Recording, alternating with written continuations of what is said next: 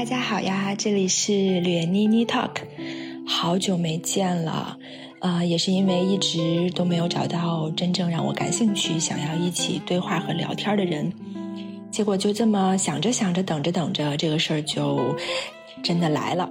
这一次我请来了我的好朋友，真的是十年的好朋友，演员马伊琍。我们这次聊的这个事情也非常有意思。就在上个礼拜九月初的时候，上海话剧艺术中心的原创话剧《红楼梦》，他们准备了一年多的时间之后，终于上演了。因为我早就知道他是很喜欢《红楼梦》的，而且他有他自己的理解。我呢，其实是一个虽然我是中文系毕业，但是非常的汗颜，就是完全没有通读过这个作品。那在看完这个。话剧之后，我就非常非常想要跟他聊一聊。就在演出之后的隔天的晚上，我们俩就通了一个电话。接下来就是我们这一次的谈话的整个的内容啦。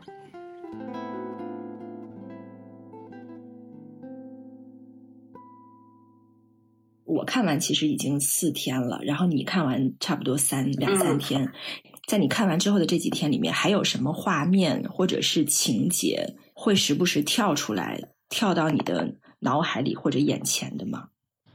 我觉得还挺多的。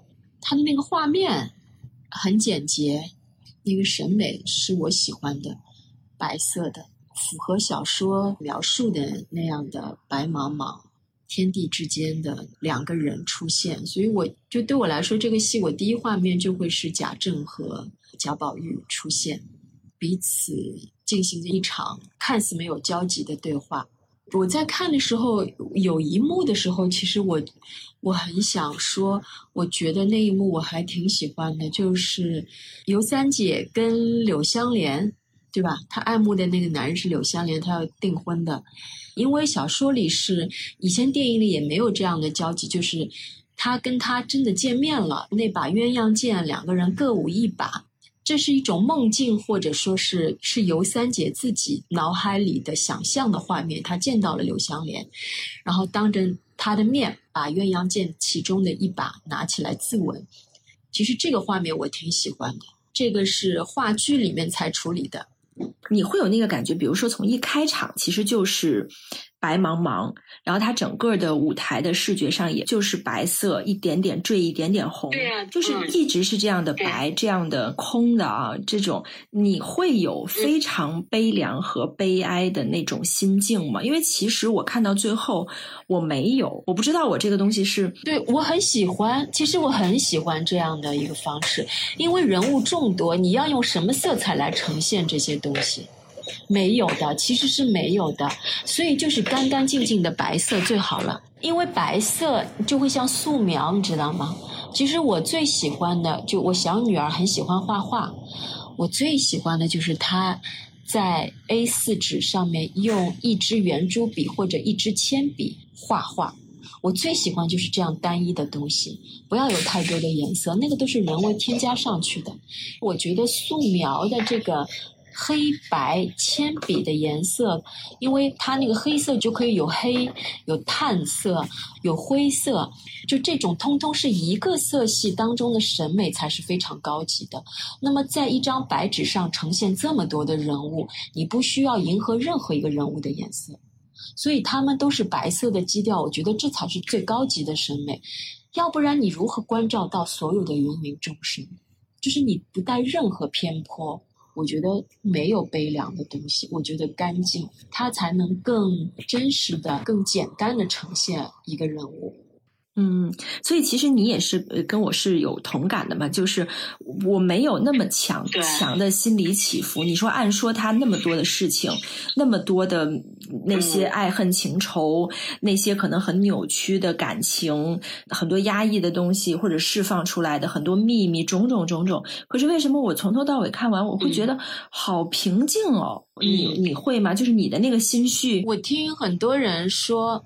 我听很多人说，就是哭得泣不成声。其实我没有，但是我觉得这不妨碍我喜欢他。我觉得就是这帮人，这帮年轻人这些老人家，这些那个时代的人物，他们的兴衰，生活不就是这个样子吗？我们身边一直都在经历这样的东西，有起有落，月满则亏，水盈则溢，就是一个大自然的规律。一个家，他们曾经如此的辉煌和繁华，他毕竟都有家道中落的时候。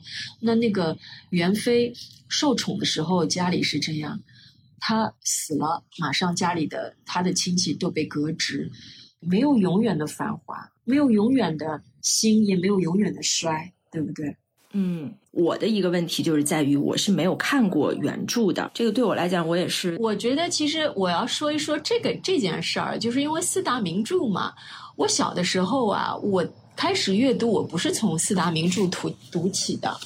我的启蒙阅读是中国妇女，就我妈妈单位订的杂志，我是从中国妇女读起的，关于女性的生理呀什么的，我是，以及中国妇女里面有非常多关于女性，城市里的女性远嫁到山村啊，就一些其实比较理想化的故事，还有一些关于女性的一些观点的东西。那然后我开始读小说的时候，我是先先从琼瑶读起的。所以我不是读四大名著的人，我小时候喜欢读通俗一点的东西。我是到了嗯三十八九岁的时候，我开始听蒋勋说红楼的时候，我刚开始听的时候我就很喜欢。然后呢，那时候不是有 Kindle 吗？我就在 Kindle 上面下载了《红楼梦》，每次坐飞机我就开始读了。所以我一开始读的就是我印象一开始最比较深刻的就是甄士隐的故事，就是关于这个香菱。香菱是甄家的女儿，被人贩子卖走了，所以她被打到。永远不记得她，其实她有可能对父母有印象、有有记忆，但是她被打到根本不能记。我是开始读这些东西，我才开始啊，觉得《红楼梦》原来是这样的一部小说。但是其实我还是没有读完，是因为我后来听蒋勋说《红楼》，听得特别入迷，然后呢，走路也能听，反正干什么的时候也能听，睡觉前也能听。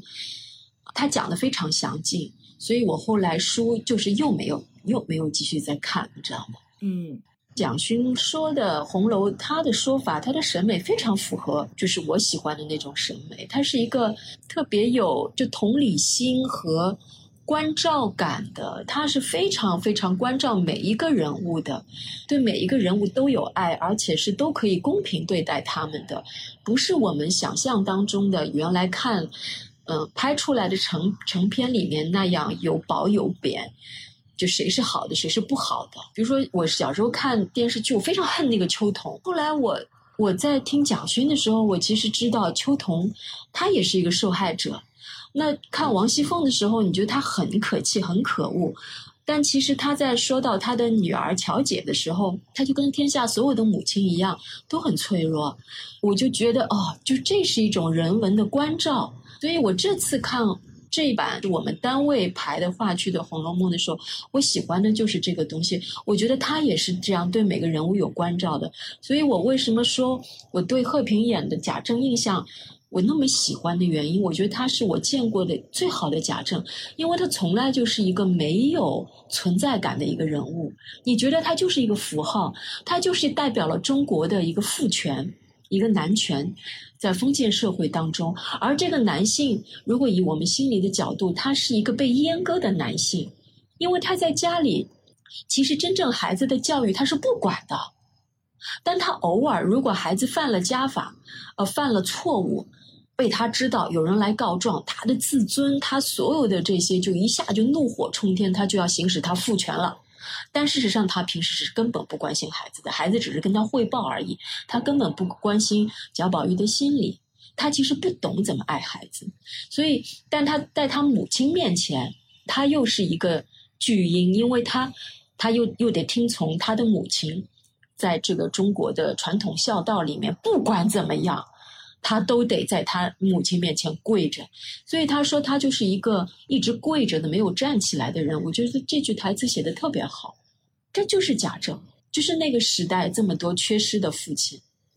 然后我在看的时候，我确实是贾政这个人物，我在我这里我是没有那么深刻印象的。然后我看你发朋友圈，你专门提到他和电视剧版里面都没有着重描写过他，因为他就出场次数，他出场次数很少的，就是确实是开场出来了一下，中间打打他出来，一直是对，所以我后来还在想，我说哎，为什么要用这个来开场？因为开场是这么重要的，为什么是他和贾宝玉两个人在开场？对，嗯，你知道，就是因为贾宝玉是男主角，那么贾宝玉天生的。就是让大家以为他是一个脂粉气很浓的人，他喜欢混在女性堆里面，但是他事实上他是爱每一个妹妹，而且他的那个爱是非常平等的，他对那个仆人他一样都是爱的，他没有因为身份的尊卑而对他们有不同的态度，他绝对都没有，他是一个非常非常有爱的人。那么为什么大家会认为他？有脂粉气，他爸爸认为他成天游手好闲。其实，一个一个男孩子就在那个时代，在咱们的传统审美里面是如此的特别的一个人，他一定有他的成长原因的。这个就跟他的缺失的父亲有很大的关系。所以我们在讲一个主人公的时候，我们必须要知道他的原生家庭，他不是。生来就是这个样子，他当然生来就是一个非常有天赋的。我们书中以如果以金焕仙姑他们的描述来说，他就是天生就是这样一个天上的神仙，对他有一个使命感。但是他能在这样的家庭长大，他的肉身以及他的性格变成这个样子，一定跟他的父亲和母亲是有很大的关系的。那么你不了解他的父亲，你不了解他的母亲，你就不能理解他为什么会变成这么一个人。那我们不能就是非常单纯的去说，哎，他就这样，其实没什么道理。你不能把任何事情都解释为他就这样。或者说，我们就是当一个很新奇的故事来看，其实不是的。这些东西，曹雪芹他有他非常非常系统的这个前因后果，通通都在里面的。所以我很喜欢这一次的这个贾政，而且这个演员是特别棒的，贺平就是一个啊非常棒的演员。嗯，我还看你除了贺平，还提到了陈山，就是演贾宝玉的这个。嗯嗯，对贾宝玉，对你，你之前就跟我提到过一次。是在他另外的一个演出里面，所以对他之前演《浪潮》，《浪潮》的时候他演的是应该是英夫吧，我怕我记错名字，就是那个哥哥是国民党军官。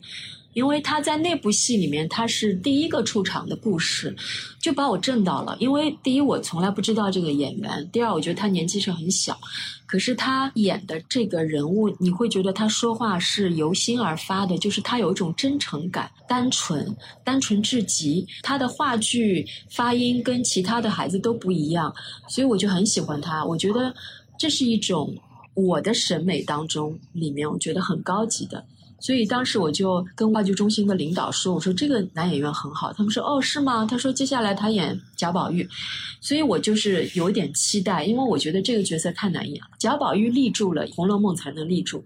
我们之前已经看过几个版本的贾宝玉了，有褒有贬，大家会比较认同之前最早电影版和电视剧版。大家会接受那样的，但是电影版是呃夏青演的，是一个女性演的，而电视剧版是欧阳欧阳奋强，他是一个男孩子，但是他演的是脂粉气很强的一个男孩子，是符合那个时代的观众的审美。比较简单直接那个时候，但是在这一版，我们如果再去复刻原来的，那就没劲了。因为大家接受了欧阳奋强和夏青是女版演的，其实他都是在把贾宝玉的脂粉气那一面在加重，但是其实大家都忽略了他的博爱，他对所有生灵的关照，就是这一部分才是贾宝玉最重要的点。那么这一版里面。这个陈山的这个贾宝玉，第一，他没有偏重脂粉气，他就是一个男孩子，而且是一个精瘦的，嗯，充满活力的、很轻巧的一个男孩子。他身上，我觉得最重要的就是他演出了那个痴。他对林妹妹说：“我仿佛我以前见过你。”他对第一次见薛宝钗，他对家里的下人之间的交流。他都的是那种吃，是那种真的吃。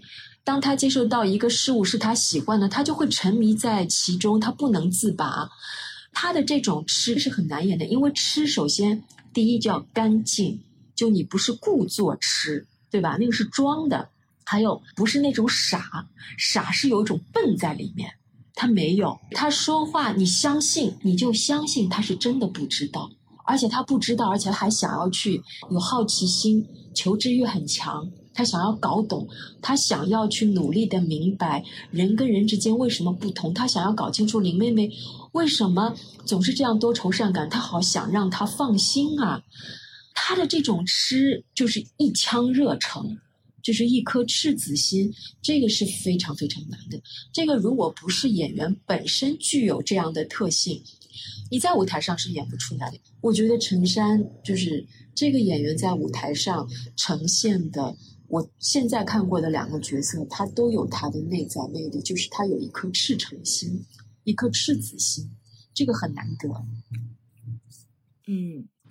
哎，比如说像我们刚才说到的，不管是贺平还是陈山这样的演员，我会好奇，他们又那么年轻，肯定是经验上啊，种种方面经历上都是没有你丰富的。你在他们身上会学到什么呢？no，贺平，贺平经验很丰富的，贺平演了很多很多话剧，他是一个非常老资历的演员。我看过他好几个戏，已经好多年了。我觉得他的节奏，他的舞台节奏，他是能抓住观众的。这个是要有控场能力的。嗯，我之前看过他演一些夸张的角色，也很棒。然后这个角色他不喜剧也不夸张，但是他就很棒的原因，所以就证明这是这个演员自身有人格魅力啊。因为有人格魅力的人往那儿一站，不不开口说话，你就会觉得舒服啊。你的这个一直在说贾政这个事情，真的是让我非常的，你让我真的以为咱们会比较多的聊贾宝玉、林黛玉，会聊这种可能更情感类的。为什么这个人会你会这么的印象深刻？你其实你是我跟你说，你是受了很多别人的影响，因为大家只关注林黛玉，只关注贾宝玉，只关注薛宝钗，关注王熙凤，没有人会关注贾政的。可是凭什么大家不关注贾政呢？每一个人物的出现都有道理被人家关注到。嗯，就是你要知道，对一部小说来说，还是对一个影视剧来说，它所有的东西有血有肉的，它有当它的骨，也有它主心骨，它有旁边的神经，有它的分叉，这些东西都是缺一不可的。贾政就是这样的一个一部分。必须存在在里面。当你只是单纯的说啊，我只是想看贾宝玉，你只是单纯喜欢他们这种年轻人之间的单纯的爱啊，那些东西没问题。但是如果你想要去知道这部小说为什么那么伟大的原因，你必须关注到每一个人物。像贾珍这种角色，我之前看过的人，所有的人都是一副假模假式的那种，说话就是拔着枪拿着调，然后眉头一皱，眼睛一瞪，无缘无故的变成了一个家。族的威严的形象，我觉得这种表演特别傻，都不用教，每一个人他们都会。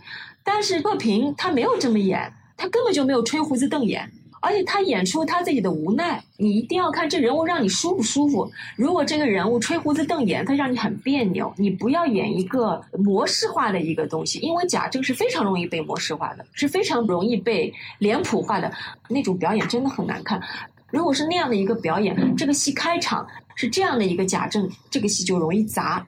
但是贾政说了那句话，他说：“我就是一个跪着的人，我一直站不起来，就非常打动我。”这就是创作者对这个人物的关照。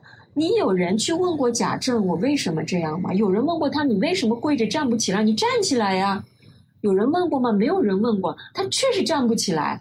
他在朝廷面前他是跪着的，他在他母亲面前是跪着的，他只能站的时候在他儿子面前站着，但是当老祖宗一出来，他还得跪着。他妻子一出来说：“你打死我，正因为之前我前面生的那个儿子夭折了，那你打死我，你把他打死，你也打死我，我就这么一个儿子，你要把这个儿子打死了，你就等于我。”母凭子贵，我这个儿子没了，我在贾府里还有什么地位？你就不如把我一起打死就算了。他没有想到，他要教训儿子，他牵连出来会有那么多的后果。他的妻子的怨，这么多年的怨，所有的怨通通都出来了。你说他能不跪下吗？他根本站不起来。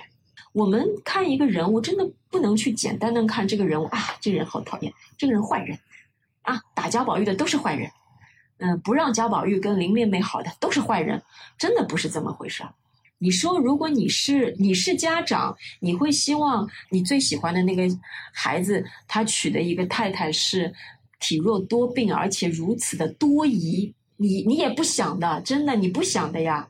是我，我也会想，我让他娶薛宝钗，那个薛宝钗永远就是大家闺秀啊，非常知道礼仪，情商又高。嗯敦促他符合那个时代的那种追求嘛，要去谋个一官半职，要去学你爸爸贾政的那一套，这很正常。嗯，哎，你这次在看的时候，有没有一些跟你平时不管是读还是你听蒋勋，有一些不一样的启发或者是理解吗？或者是你可能在这一次在看的时候，在某一些人物或者在某一些桥段里面，你觉得能看到自己，或者有格外多的感同身受？嗯，我觉得他这一次我喜欢的就是我前面说过，他对每个人物都有关照。我觉得就这部剧的创作者本身没有个人的情绪在里面，没有带着个人对角角色的个人的评判在里面，这个是我非常喜欢的，因为我一直喜欢客观呈现，所以他的人物是有两面性的。每个人物都会都会呈现，是是可以看到多元化的东西。我在里面看见了全部都是有共鸣的东西。嗯，哦，我很惊讶，我原来他是这么表现秦可卿被他的公公，呃，侵犯的，而且他表现的秦可卿，他有一点模棱两可的那个状态。他表现王熙凤的跟那个他的侄子是叫贾蓉吗？还是那个男孩子是因为贪恋王熙凤，最后就死了？他是这样来表现的，再到后面，嗯，香菱其实小说还是有很多笔墨的，关于他被卖来卖去，以及他是怎么又被抢到了贾家来。这个女孩子以及后来被另外一个叫夏夏金贵，她去当了夏金贵的丫鬟，然后夏金贵就骂她：“你的名字里怎么可以有香字？因为她这个香好像是薛宝钗给她起的。”香菱是有很多故事的，就是这个女孩子是身上有非常多的悲悯的东西，但是在这一版里面，她有一场戏就非常重要的香菱自述，贾府的人他们就问她：“你父母是谁？在哪里？叫什么名字？做什么？”她通通不知道。那么你可能普通观众不知道的，就会觉得啊，她只是一个小丫鬟而已。事实上，他很可怜。他从小是一个家境好的人家里的小孩儿，很小的时候被佣人带着去看灯，然后就被人贩子拐走了。之后他就被买卖、打、毒打，打到他硬生生记不住自己父母是谁，自己从哪里来。他一直不知道，他是没有自己的。但是到了贾家，小姐赐予了他，给他新起了一个名字叫香菱。因为女孩子香是一个很美好的名字，结果等她最后到了夏金贵家里，那个夏金贵是个被宠坏的小姐。她说：“桂花嘛，她觉得桂花的香是非常高贵的，就是只有我夏金贵我才配拥有这种香。你一个佣人凭什么要叫香菱？”他就问他：“你为什么要叫香菱？”他说：“你。”怎么会香？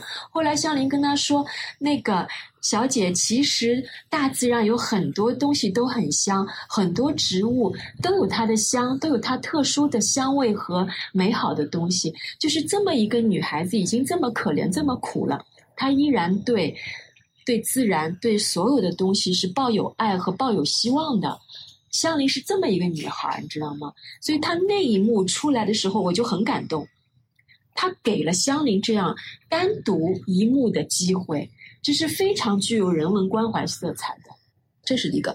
第二个我喜欢的东西是，嗯，你看他的有的时候，他有一个舞台的前后纵深，那么当前面那个人坐在那里的时候一动不动，后面在发生着故事。其实书中并没有说他们此时的交谈，比如说被王熙凤听见了。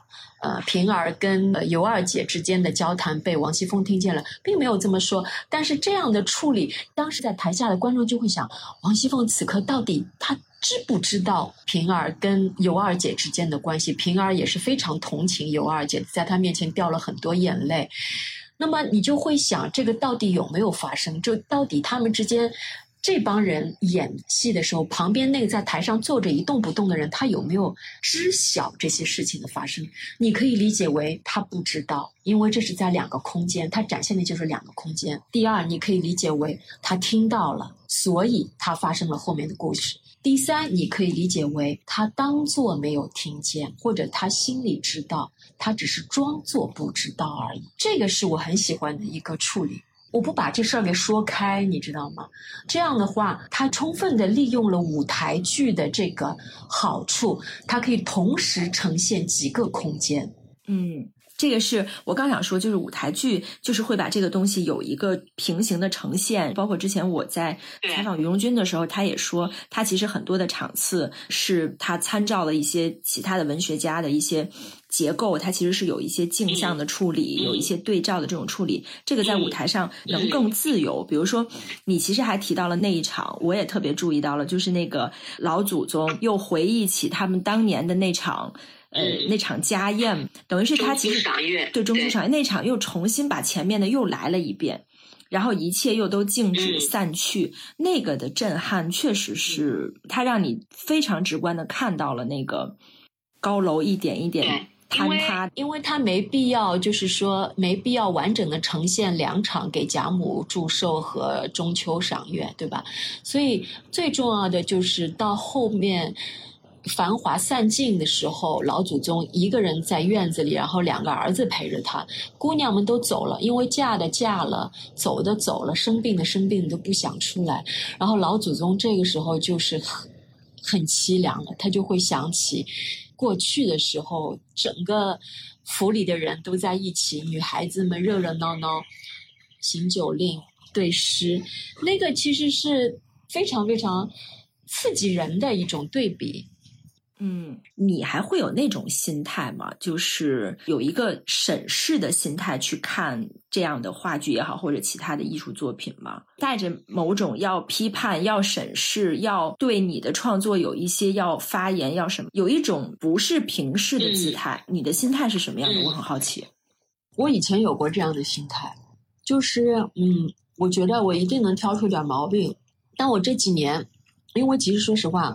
我觉得之前我看这些戏看的不太多的，然后自从我七年以前、六年以前搬回上海，因为我离单位住的很近嘛，然后我就经常去看。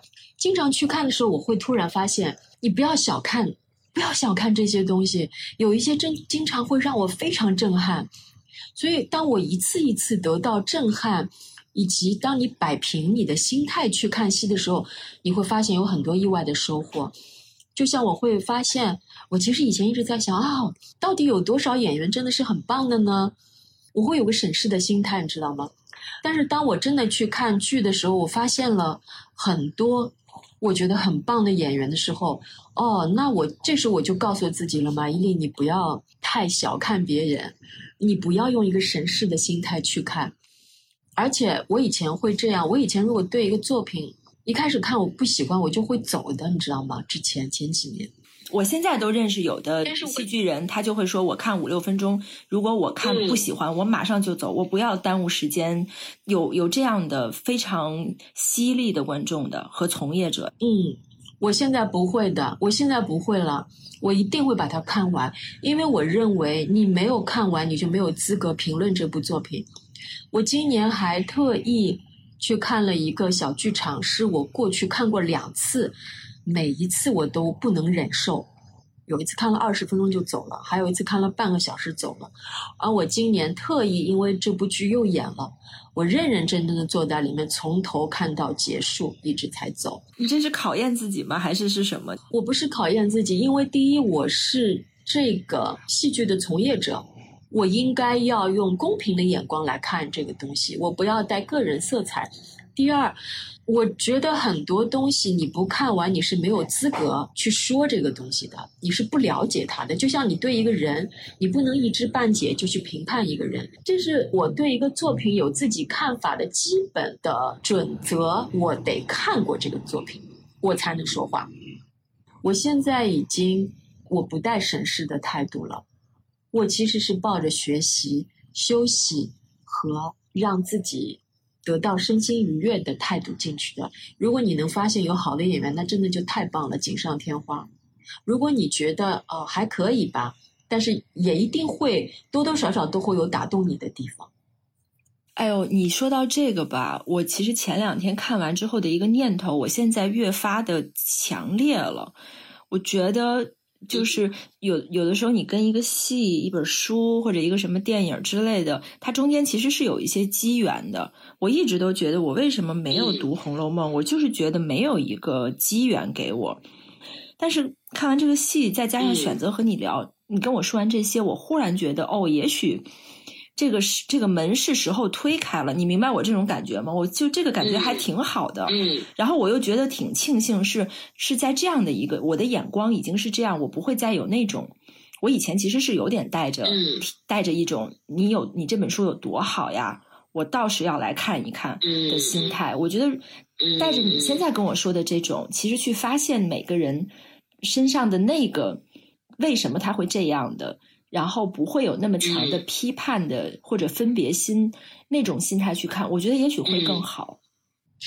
对，你知道吗？就是我，我后来在想，我为什么？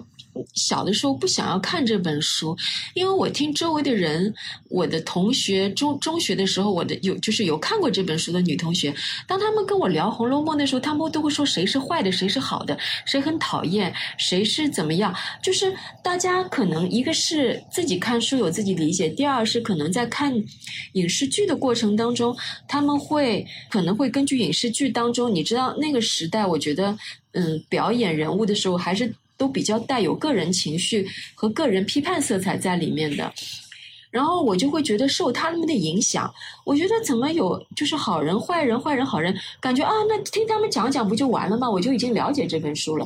但是当我开始听蒋勋的时候，当我自己开始 Kindle 上面慢慢的看这个书，哦，我就发现我能爱上《红楼梦》的原因就是。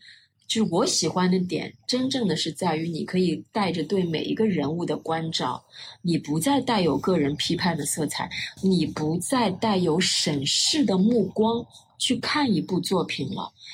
我的心放下来了。只有当你心放下来的时候，很平和的状态下，你才会发现一部文学作品当中的美。所以，是我听蒋勋这个的时候。我觉得他把我这扇门打开了，我愿意去接受《红楼梦》了。我就喜欢这个，他这个东西一直符合我的审美，以及符合我对我现在接戏的标准，以及我诠释角色的基础。我是这样子，我要带一个非常公平的眼光，真实呈现一个人物，而不是把我或者旁边人告诉我的对一个人物的看法去传递给观众。我觉得不应该这样。我们应该如实呈现，所以我现在有了喜欢《红楼梦》，想要去嗯，以及我在看这部话剧的时候，会有很多感触的地方。那种感动不是说啊，我被这个人物感动了，不是，我就是觉得这些小人物都有他们自己的命，又有他们的来龙去脉，然后。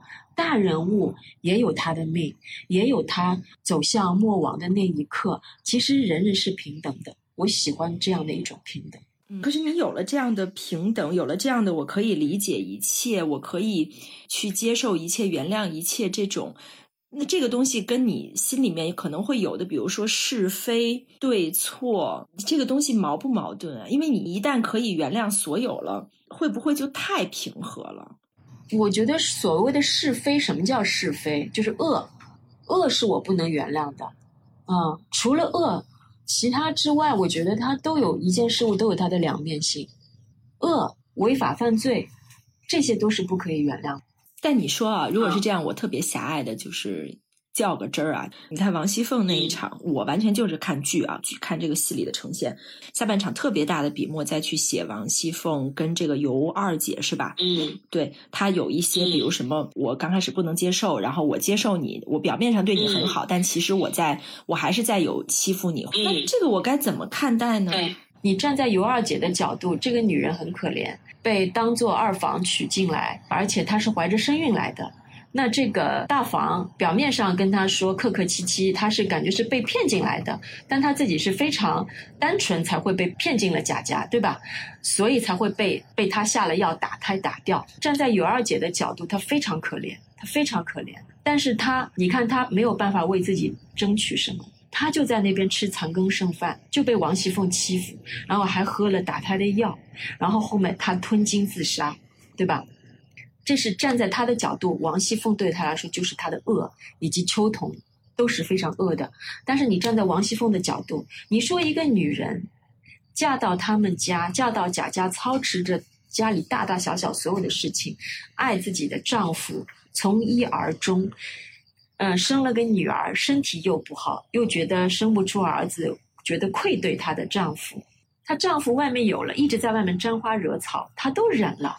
然后她丈夫娶了这么一个小的进来，怀着孕，在那个时代，她没有单纯的恶，她只能自己去争取自己作为女性在这个家族当中的利益。因为在那个时代，女性如果生了儿子，而且又是她老公的长子，如果尤二姐生的是个儿子，是老公的长子，那又不得了了。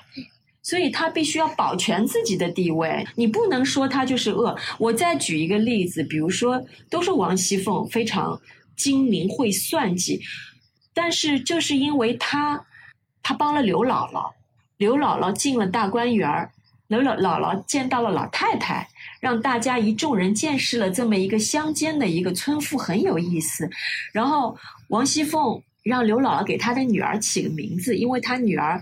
从小体弱多病，他觉得老人家你们在田间长大，就是吸天地之精华，然后你那么那么糙，你给我女儿取了个名字，说不定她能好好的长大。其实是当年他给了刘姥姥一个好脸色，他也帮了刘姥姥一下，所以到后来王熙凤很惨很惨的时候，她的女儿差点都要被人家抢走了，是刘姥姥的孙子把这个乔姐救下来了。等于当年刘姥姥觉得她欠了王熙凤，她觉得这个奶奶对我真的还挺好的。虽然这点小钱对王熙凤来说真的什么都不是，可是王熙凤又可以完全不搭理她呀，对吧？以她的个性赶走，这是哪门子的亲戚啊？根本不用让她进来，但是她让她进来了，而且王熙凤觉得她还挺有意思。你说她人性当中没有善的东西吗？也因为她当年的这个善。他给他女儿积了一个福报，他的女儿没有沦落到一个很惨的下场。嗯，因为你刚才说那个的时候，我也能理解。对，他其实是在那样的一个特殊的社会环境，然后这样的一个家族环境，我们其实是不能完全孤立的去看一个人做一些事情。你当然对啊，当然不能完全孤立。如果他特别莫名其妙，非得这样也就算了。不是的，他们里面每个人物会这样做，都有他的原因。